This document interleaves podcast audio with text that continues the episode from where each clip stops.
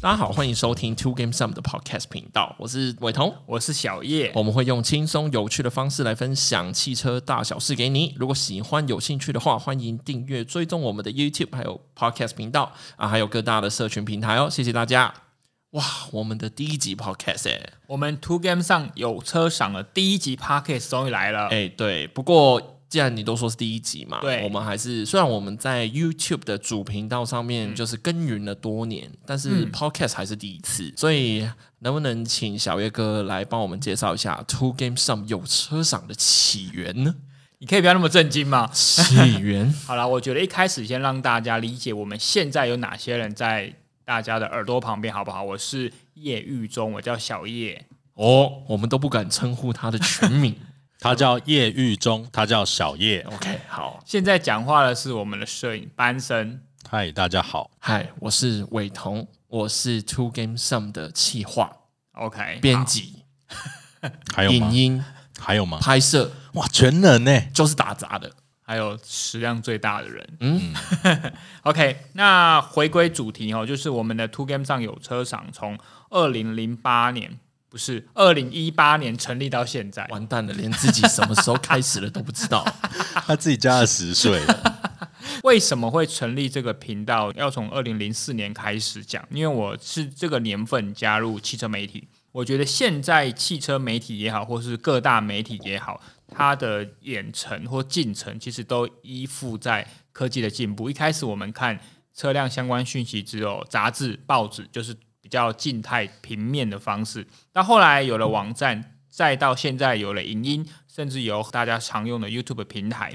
那我们二零一八年成立之后呢，其实一开始就直接用官方的网站以外，我们也有 YouTube 频道，所以呢，我们的官方网站会有相关的汽车类的讯息，影音的频道当然就会以试车或者各种不同主题的内容为主，会由我跟伟彤负责讲评，在企划部分伟彤负责，那当然我们摄影除了班胜以外，伟彤以外还有一位阿广哦，这会是不断的在帮我们产生内容的主要的角色。 帮 t o k e n 上打杂的角色、还有犯错的角色。哦，还有不断犯错的角色。对简单来说 t o k e n 上就是一个影音为主、网站的图文为辅的一个媒体平台没嘛。有主跟辅，就是多头马车一一起进行。我我不相信。现在有 YouTube 频道，有 Podcast 频道，还有我们的官网。你是不是想要凹我们？没有，所以我觉得，因为现在的媒体本来媒介就很多，所以大家可以选择你喜欢看影音来看车的话，可以选择我们的 YouTube。你还是习惯看图文，比如说你像班生是比较老成的人的话，哦你可以看官网。那如果你都只有在开车才有时间听一些汽车相关讯息的话，你就听我们的 Podcast。所以我们就是等于一直还是要一直被凹啊。哪有？我们被凹了，做更多的事情。你你从什么时候入行到现在？好，我入行了应该有七八年了吧？其实所以我自己也忘记我真正入行的年份了。好，那因为我觉得我们刚好每个人的角色都有点不同，我们也嗯顺便趁这个机会跟大家介绍。好，我的话其实跟小黑哥比较不一样的是，我不是一进社会我就进汽车媒体行业，我是虽然有在媒体算是实习过一年吧，但也是汽车媒体，也是对不汽对车媒一开体始，，对对对对。然后接下来的五到六年呢，都是在汽车的公关行销公司当一个海绵，一直被压 榨。对，会不会很多人不懂什么叫汽车行销公关公司？会不会跟那种大家想脑海中的公关？呃好，简单来说，男公关这个这个这个，或许我们之后可以再找一集聊聊。好啊但是简单来说的话是，这个公关公司就是媒体跟汽车制造商之间的一个媒合。哦，对我们负责去举办记者会啊，还有譬如说新车要发表的时候，有一些嗯新车的体验啊，我们就负责举办一些相关的活动，然后邀请媒体来来做试驾嘛。对，然后，其实最终的目的就是要请媒体来帮我们多多宣传一些新产品、啊。你等于就是汽车制造商的公关窗口。对，可以这么说。嗯但那是你因为这个东西，这个领域太杂了啦对，我觉得我们之后或许可以，好或好许地可以聊对，或者是邀请相关的人士来聊一下。那你离开那里之后呢？离开那里之后，我就变成了一位自由接案人，是，对，又名为 freelancer，、然后就开始跟我们合作了。对，就有机会跟小一哥呃没合 到，然后就吓我一跳！ 然后就还好，你想要哪里啊？结合，哎呦，也算是结合的一种啦。那班生，你要不要介绍一下你自己？我就是为摄影，常常出包的摄影。你说像今天呃找两条麦线找了三四个小时吗？没有到三四小时，两 小时。哦吼，哦吼但是我觉得刚好趁这个机会跟大家有意跨入 Podcast 的人讲一下，如果你为了要踏入 Podcast 买了很多相关器材，记得买专业麦克风的时候，它不一定会有麦克风线。对，因为我每一次买麦克风，它都会有付线，我也不懂为什么这一种比较。对，算了，而且大家要先测试好哦， 测试好再正式录音哦。，啊对，好，那回归主题，就是我从二零零四年到现在，确实一直是在做汽车媒体，只是说从二零一八年自己的媒体 To Game 上成立之后，就一直运作到现在，所以跟呃伟彤也好，跟班森也好，会有一些不同的角色，但是也因为这个平台，我们开始有一些合作的机会。我有一个小问题是说，因为毕竟小一哥，你刚刚也有提到说，你在这个业界其实已经二十年了，刚好今年满二十年，二零二哦，这么刚好？吗？对，你也知道台湾是一个还蛮特别的市场嘛，嗯尤其在汽车这个行业来说，媒体平台的数量特别多，对，因为大家都是汽车专业。嗯，你觉得要怎么让自己的媒体平台有更多的独特性，来产出跟别人有所差异的内容？其实我觉得二十年来媒体的形式一直不断的在改变，对对不对？像我刚才所说，但是我觉得一个最大的关键都还是内容，只是说内容要如何呈现。哦，嗯那每个媒体因为它自己的形式不同，会发挥自己的特性。比如说图文，它的特性是什么？比如说影音，它的特性是什么？甚至像网站或是报纸，他们的速度可能比较快，那杂志可能做的比较深入，嗯，只是说在不同的形式下去发挥各自的内容。现在是一个影音为主的汽车媒体时代，那每一个人拍的其实都很棒，那每一个人讲的也都很好，好所以公，关哦，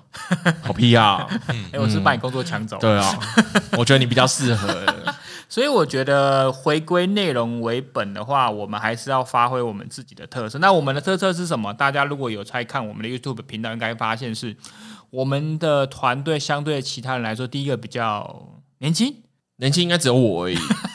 还好吧，我们都蛮年轻的，啊还好吧至少我们看起来年轻啊，班生你几岁？我们看起来年轻然。后看起来年轻。好看，起来再来就是说我们的调性会比较活泼，因为我相信比较硬知识的，或者是比较传统、呃完整、工整、详细介绍车的各个媒体都有了。那如果我们再去重复这条路线的话，可能不会有太多的机会。所以呢，我觉得我们应该走一个是比较贴近生活、比较贴近大家用车的方式，比较轻松活泼，去让大家了解说现在市面上多了哪些新车，那这些新车如何符合你生活的需求，这还是我们想要走的路。好，但是就我这几年的观察、啊，其实汽车媒体这个行业不乏有像你这样子，甚至比你还要资深的一多的些嘞大对前辈们。嗯，老实说，以我的经验来说，你要呃跟他们讲创意，讲一些比较特别的想法是，坦白说是有一个门槛在的，嗯就是我觉得很难去说服他去做一些不一样的内容啦。对，但我觉得说你的资历也没有很短啊，二十年耶、对那你怎么就可比较可以接受这件事情？应该是说切入的时间点不同。虽然说我在这个行业夯不啷当有二十年，但是相对于其他更多前辈踏入影音媒体来说，我还是比较晚一点。那因为那些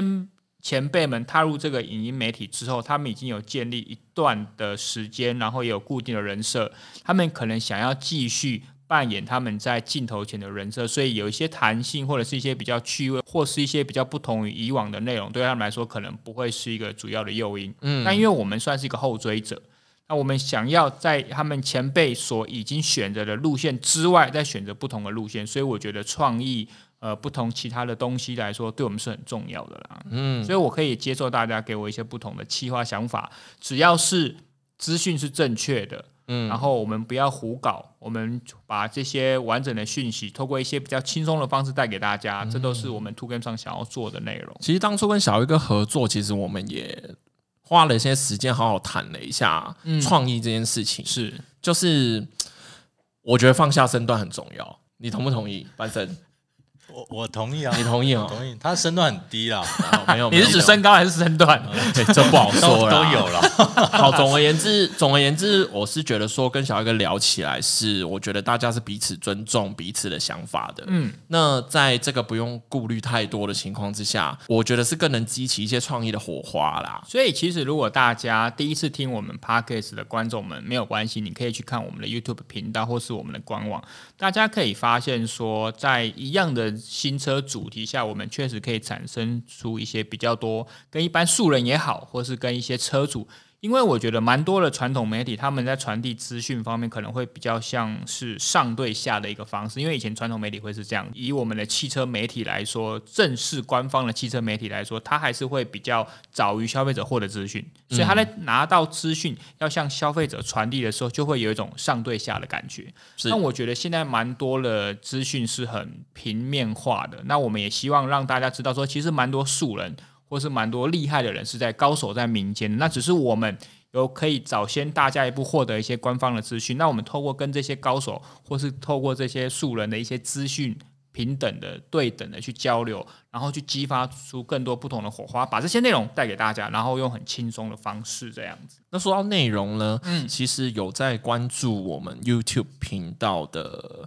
呃网友们，应该都知道说我们每个月都会有一个新车神预测的影音内容。嗯哼，那会有一位忽胖忽瘦 的主持人呢，在那边预测一下哦，下一个月会有什么样的新车要发表上市，又或者是说上个月有没有我们预测呃遗漏的，或者是一些比较惊喜发表的一些新车啦哎，。我蛮好奇，就是不知道是不是真的有嗯网友发现忽胖忽瘦的主讲者、我相信没有啦，我因为因为忽瘦也没有瘦到多少 啊。 大家可能没有发现，那每一集都剪 的话，应该就会发现他的忽胖忽瘦，真是每个月都 在变化你。在抱怨吗？我没有变化啦，哦不 我没有抱怨，哦，你没有变化是不是？ 我，还有我没有变化，但你有变 化。哦。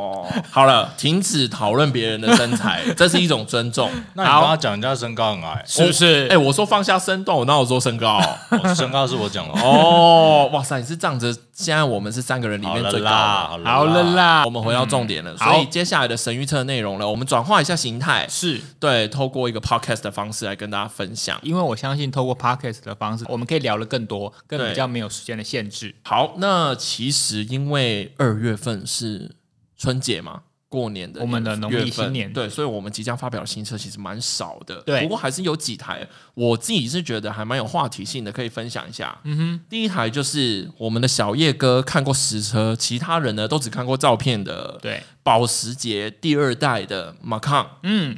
好，那这辆车呢，目前呢是有推两款车型，对一个是比较入门，价钱虽然不入门啊，但是以位阶来说，它算是入门的，对嗯叫 Macan Four，、四轮传动的车型，三百七十三万，这个是台湾的售价、哦。对，，这是台湾新台币的售价，然后再来是旗舰的版本 Turbo。五嗯百四十一万，但是我想要先问小黑哥一下说因为第二代的 Macan 是在新加坡发表上市嗯的嘛，那它做全球发表的时候，你也在现场，对，那你可以分享一下你在现场的一些见闻吗？好，那我在分享感想之前，我要先跟大家讲，是一如我们过去的新车神预车，我们一开始先介绍了这三台车，就是上个月，也就是二零二四年一月份已经发表了车，但是我们之前没有预测到，所以跟大家来个漏网之鱼的补充。哦，好，那第一台就是我去在二零二四年一月底前往新加坡参加这一台保时捷第二代纯电马康的发表。第一个哦先跟大家解释，哎呦好，很热了，好好为什么会选择在新加坡？哦呃，，其实对这耶这是一个蛮有趣的问题，因为其实我到当地我也蛮好奇，我就问了跟我们一起去的保时捷台湾的呃代表哈、他们就说，因为保时捷他们在考量说，目前全世界的政局其实有一点点的动荡。哦，比如说像乌俄战争啊，比如说像现在中东啊，有都有一些呃不呃不是很安定的动荡的局面，所以他们觉得选择在新加坡可能是综合各方面考量最安全的地方，这是第一点。那第二点，好，我先问伟彤，嗯你因为你只有从照片看到第二代马卡，哼，，对，你照片看起来感觉如何？外内都可以说，我觉得光是看车头的话，嗯，它就是很泰康，哦你，看，尤其是因为它这次用分离式的大灯设计嘛，嗯我觉得这个蛮新鲜的，因为保时捷从来没有这样做过。但是你单看上面的日行灯跟方向灯的部对分，它就是一个台康家族化的设计。造型很像，对不嗯我自己是觉得蛮蛮帅的啦。但到车尾的部分呢，我就觉得嘖有点让人失望，为什么？因为你看哦，市场上有很多现在有很多电动车的对手嘛，嗯那他们尤其是豪华品牌，嗯，他们做的车尾的设计呢，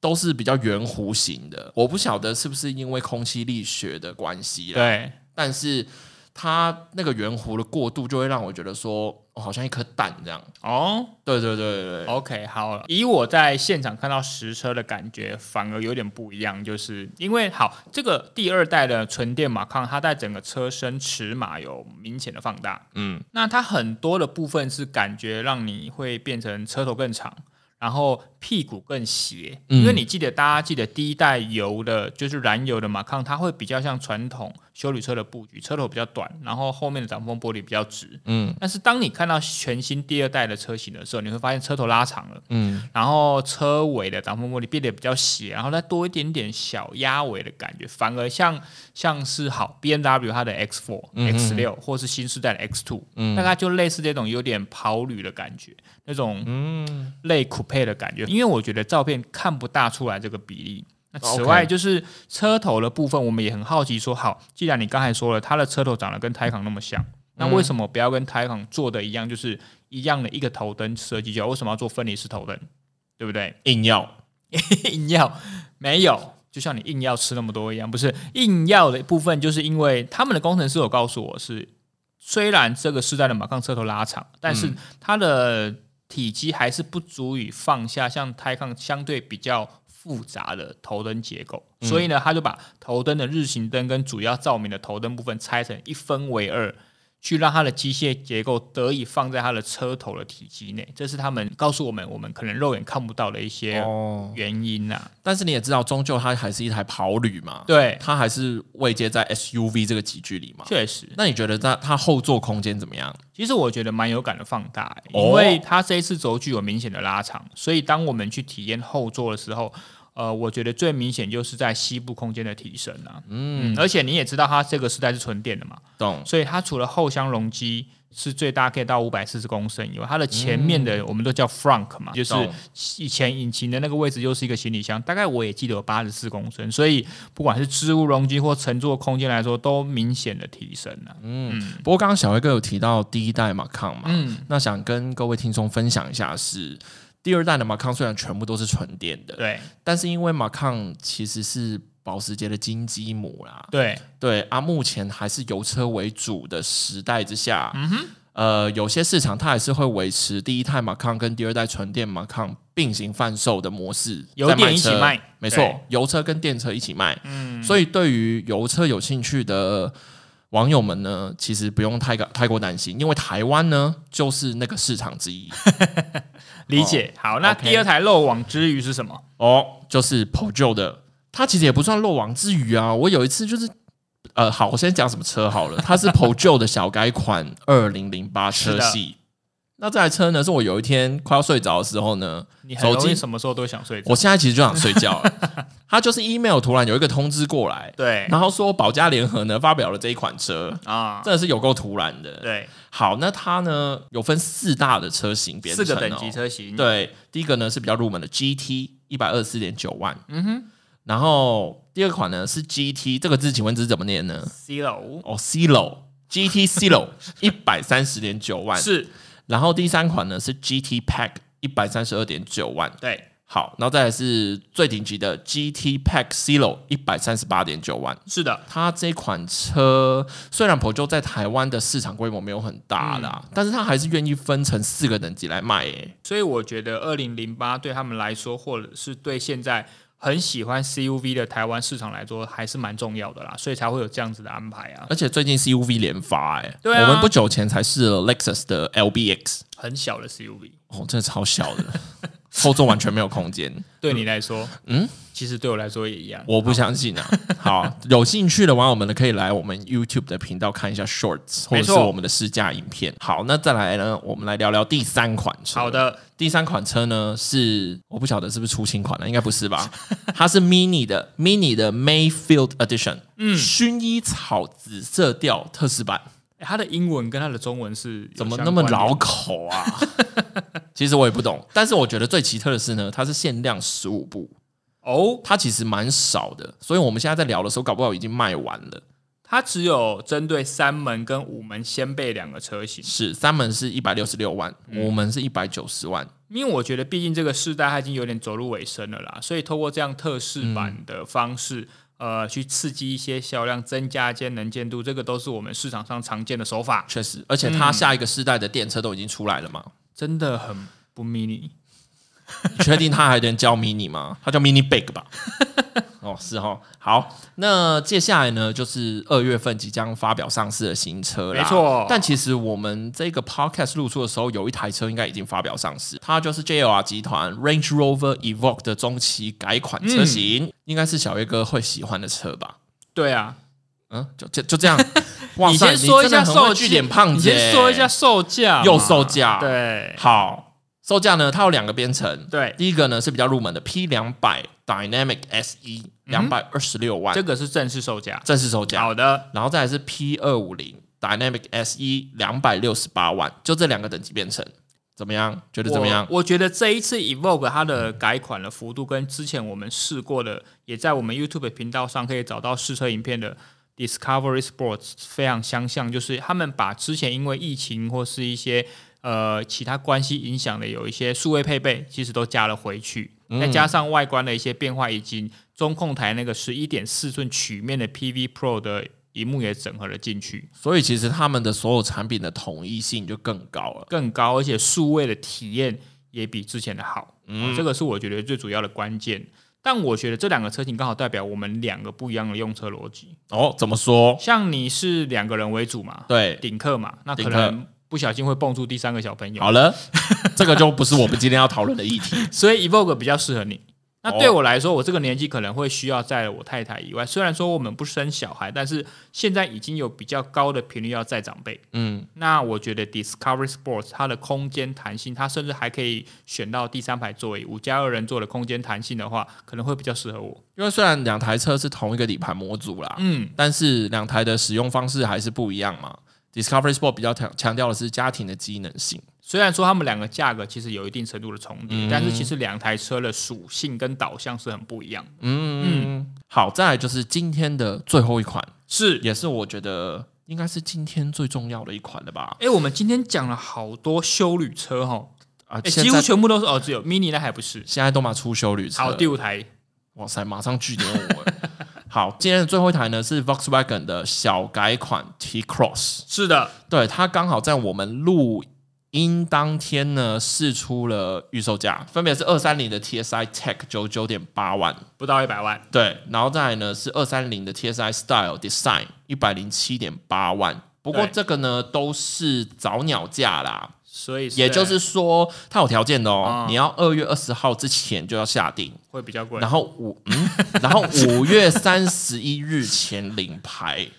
的消费者，你才会享有这个价钱。就是会比较便宜的早鸟价这个应该就是比较便宜啊，总不可能正式发表的时候还比这便宜嘛？ ，surprise，早买早贵。你觉得有好有品牌之前有这样搞的吗？哎、不过说真的，你看我嗯们入行这么久哈，前几年你有没有发现，因为疫情的影响，有时候预售价跟真实售价其实都一样，哦，对对，不对？确这实个有，现象确存实在，有这个对不感对觉。不过我相信，因为现在疫情已经过了啊，所以早鸟价应该还是会有相对比较优惠了。嗯，这台车因为就是有被一些消费者诟病说，哦，内装的质感啊，还有嗯整个整体质感的呈现，好像比较入门一些。它本来就是入门车型啊，对啊，我觉得是这样子啊对。但是其实原厂好像是有听进去的，哦所以他们这次小改款好像有针对这个部分去做强化。所以除了外观我们显而易见的造型改变以外，内装的质感也有可能会提升。对，这是我们可以期待的部分，但毕竟我们还没有做试驾嘛。哦 好险！我我原本想说叫你说你会不会挂保证，质感没有提升就打你。我不是福斯的人，奇怪 好啦，嘞。但就期待试车的时候体验啦。对啊，好不好？好，那今天的 podcast 节目就到这边，就第一差不多了。集好开心啊！呐！再请大家多多关注我们的频道，那有兴趣的话也请订阅我们的频道，是拜，托拜不不托管。是官方网站，可以大家多多捧场，或者是我们 YouTube 的订阅、按赞、分享，以及我们新增加的 Podcast 频道，好吗？嘿好，我是伟彤，我是小叶，好，今天就这样喽，拜拜。漏网之鱼的半身。又不让我讲话你。没救了啦。